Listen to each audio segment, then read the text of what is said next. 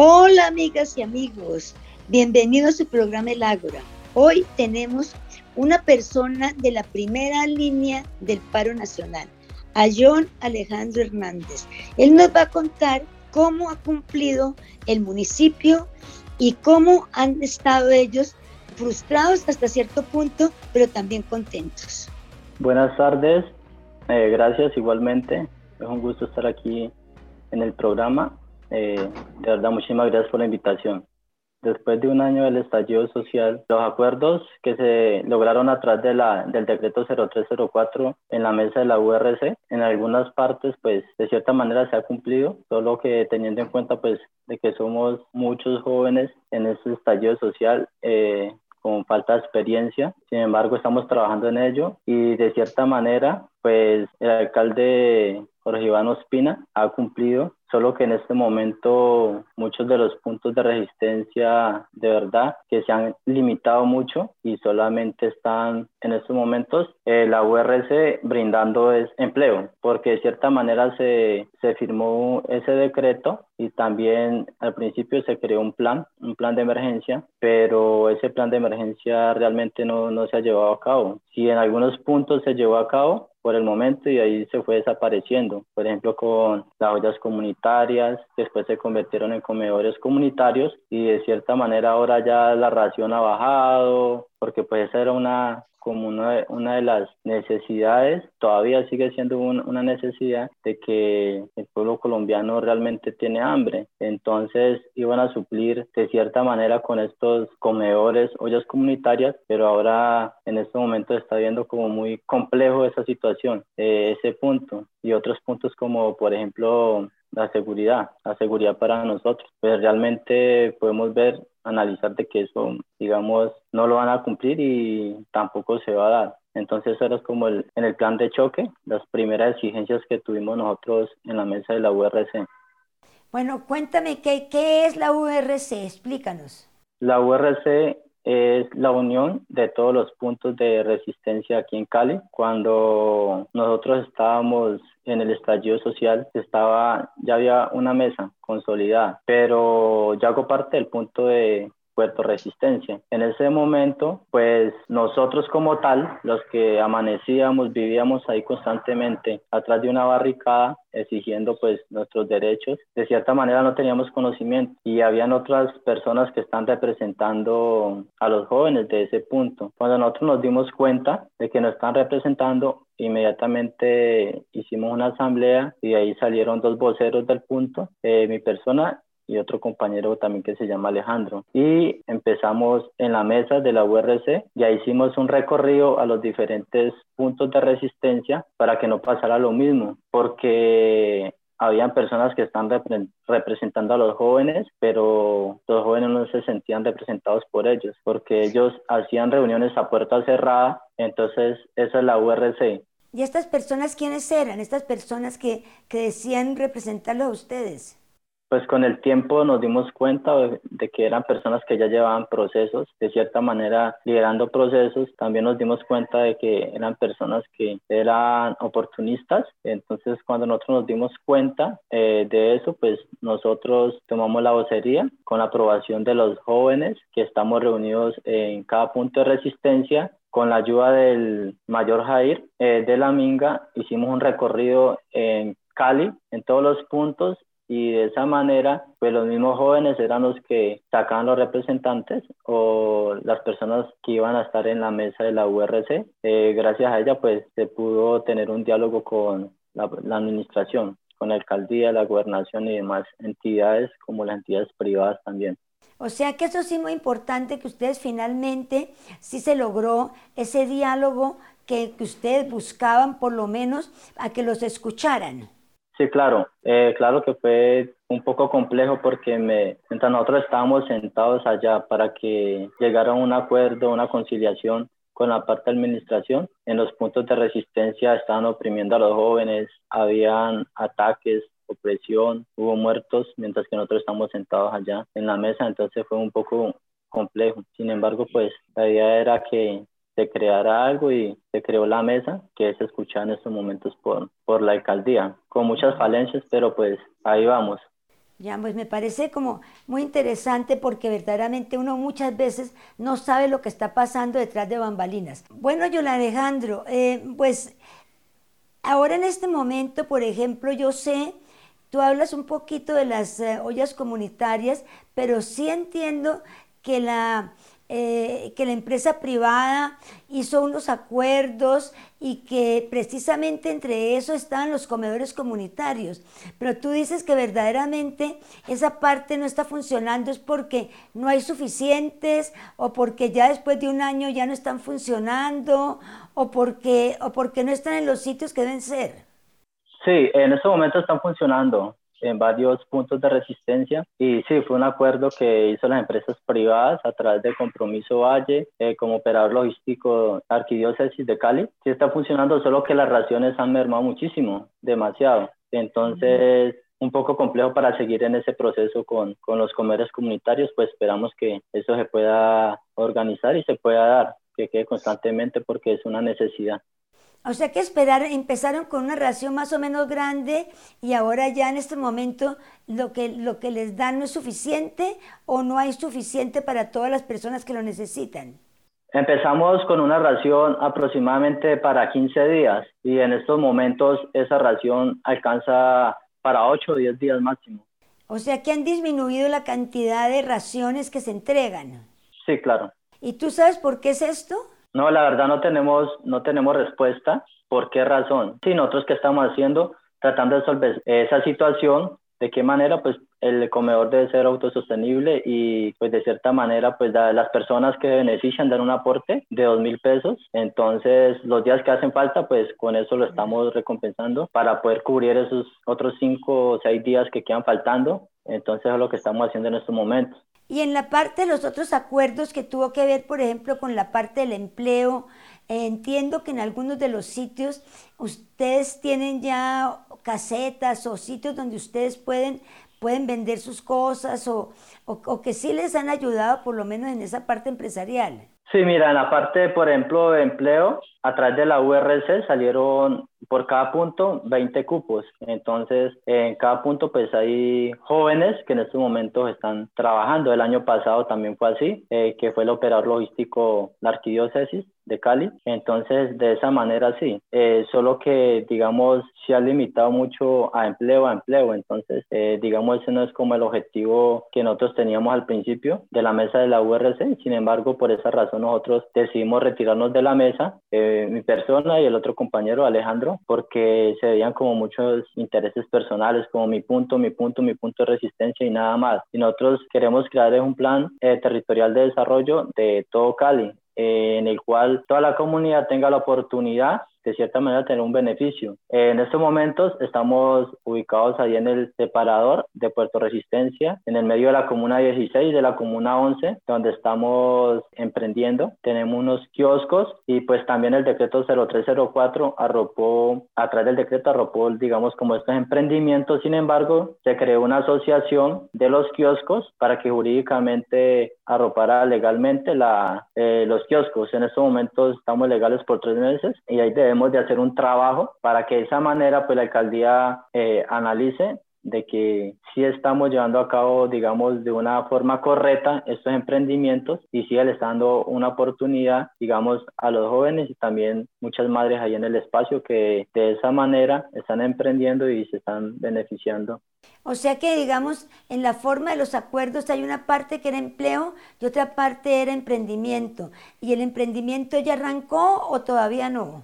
Sí, los emprendimientos tenemos 24 casetas, es una recuperación de espacio público en estos momentos. De esa manera estamos trabajando allí, tenemos 24 casetas. También estamos haciendo una articulación con la minga indígena de Jambalo Cauca, que incluso el 15 de, mayo vamos a estar en el espacio y de esa manera pues van a traer los productos más orgánicos, que las personas tengan la posibilidad de estas comunas, de estos barrios alrededor, tengan la posibilidad de que encuentren los productos un poco más económicos y también orgánicos. En estos momentos sí, se está trabajando con ellos haciendo esta articulación con artesanías, también con manualidades, con bolsos que ellos tejen. Entonces, esa es la articulación que estamos haciendo con ellos porque para emprender pues debe tener un presupuesto. Entonces es un poco complejo de esa manera, pero ahí estamos haciendo de todas las formas para poder llevar a cabo estos emprendimientos. ¿Y usted y tú crees que eso les está supliendo, digamos, las necesidades económicas que tienen ustedes?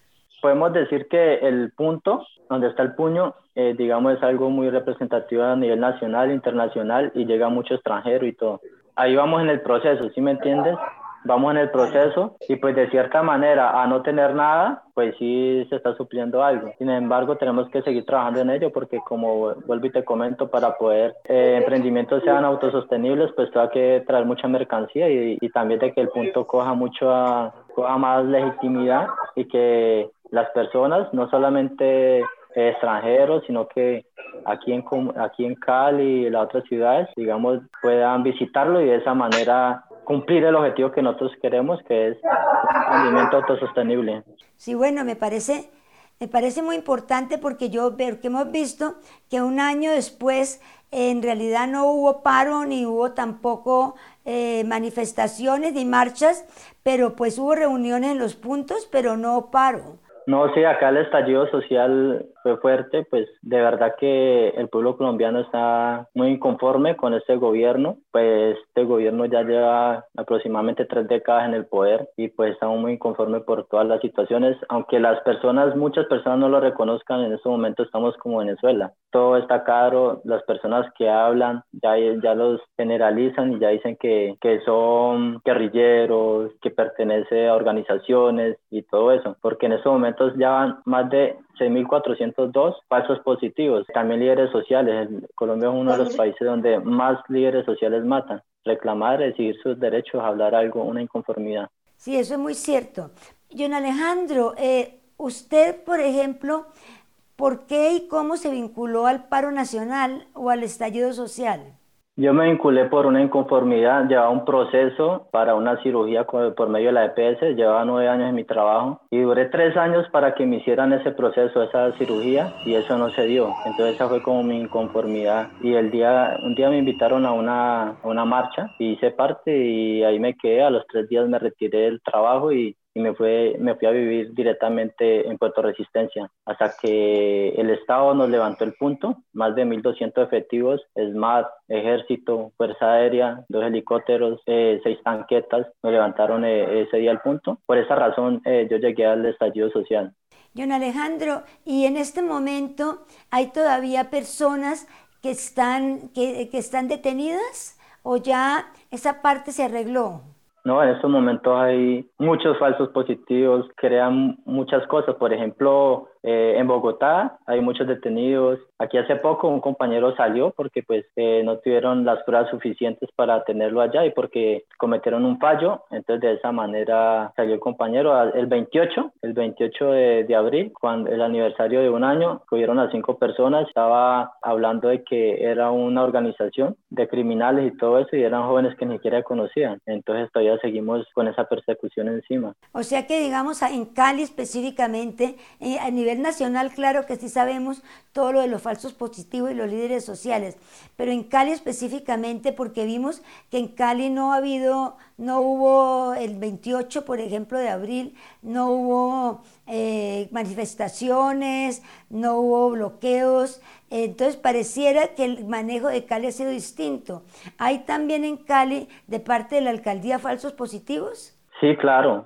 Sí, por eso te digo, por ejemplo, el 28 vieron a cinco jóvenes y ya decían que pertenecían a una banda de crimen organizado y jóvenes que ni siquiera conocían. ellos están buscando la forma de seguir estigmatizando a los jóvenes, pero gracias a Dios, pues nosotros lo tenemos clara de que, digamos, esto ya es un siguiente nivel y ahorita ya estamos en las urnas. Entonces sabemos que si nosotros hacemos una marcha o algo así, el gobierno va a utilizar a personas externas para hacer vandalismo y de esa manera criminal a los jóvenes. Entonces nosotros no podemos permitir eso y por eso nos colocamos de acuerdo en todos los puntos de resistencia con el objetivo de que no se hiciera absolutamente nada. Si el gobierno eso es lo que busca, en este momento es lo que ellos están buscando, que nosotros de cierta manera demos el patazo para ellos infiltrar personas, entonces estamos enfocados 100% en eso. O sea que digamos, más que todo no ha sido porque usted ha llegado a acuerdos con el gobierno, sino más que todo por el hecho de que ustedes creen que si ustedes manifiestan, le van a echar la culpa precisamente a Petro, pues para, para darle un nombre. Claro que sí, Claro que sí. Eh, sin embargo, hay que tener en cuenta que la URC hizo un acuerdo con la alcaldía de hacer un concierto en Puerto Resistencia. Bueno, se hizo en el Coliseo María Isabel Urrutia, retirado de ahí el punto, pero muchos jóvenes estuvieron de acuerdo, otros no, porque nosotros queríamos una conmemoración, una conmemoración a los muertos, más de 80, 90, eh, a 100 muertos. En estos momentos no tenemos como una claridad y más de 1.200 afectados en el estallido social. Entonces queríamos hacer como una conmemoración, hicimos un velatón ahí en Puerto Resistencia en la mano estuvieron integrantes de la iglesia, Monseñor Jesús Darío Monsalve, nos acompañó en el espacio, eh, integrantes de la ONU, bueno, de la alcaldía también. Entonces ya las personas que, que decidieron estar allá en el concierto, pues ya es algo respetable, pero nosotros queríamos algo de conmemoración a los caídos, a los desaparecidos. Por esa razón es un día de respetar. Y estuvimos allí. Y... ¿Ustedes creen que, digamos, que los vándalos ¿Quiénes? Eh, los vándalos eran personas que venían de la guerrilla, porque sigo que, que en algún momento el estallido social había sido infiltrado por el ELN. ¿Es eso cierto? No, eso es pura mentira, eso es, eso es para seguir estigmatizando a los jóvenes como anteriormente también lo comenté, eso es lo que hace creer el gobierno, que son guerrilleros, que son vándalos porque, digamos, exigen sus derechos. No, en nosotros no tenemos ningún vínculo con esas personas. Incluso a muchos jóvenes de aquí de Cali, eh, personas que están participando en el CMJ, que son parte del CMJ, están siendo amenazados por las autodefensas. Yo también salí amenazado. Entonces, el mayor Jair también amaneció, eh, salió amenazado. Perdón, te interrumpo. ¿Qué es el CNJ? El CMJ es la participación de los jóvenes, donde se dice que donde se toman decisiones, pero solamente son veedores, solamente son veedores y ellos de esa manera pueden analizar como de cierta manera las propuestas o los planes territoriales que aprueban los concejales o la alcaldía, pero solamente son como veedores, entonces pues realmente no, no tiene como un gran peso y nosotros queremos que de esa manera nosotros poder ocupar espacios donde se tomen verdaderas decisiones y a eso le estamos apuntando y trabajando. ¿Qué pasaría si de pronto la persona que ustedes están buscando no llega, no llega al poder? Es complejo, ¿no? Porque pues si no llega al poder es porque realmente van a hacer fraude, porque lo podemos ver en el estallido social. En el estallido social salió todo Colombia de las calles, todo Colombia de las calles por una inconformidad la idea es seguir, que nos escuchen y de esa manera pues ir a ver qué, qué podemos hacer, pero nosotros tenemos la seguridad que, de que el pueblo colombiano volvería a salir a las calles. Sí, bueno, pues verdaderamente esperamos que así no sea, pero por lo menos vemos eh, en la parte de la educación, ¿han podido ustedes lograr algo? ¿Lograr becas o lograr algún tipo de, de solución?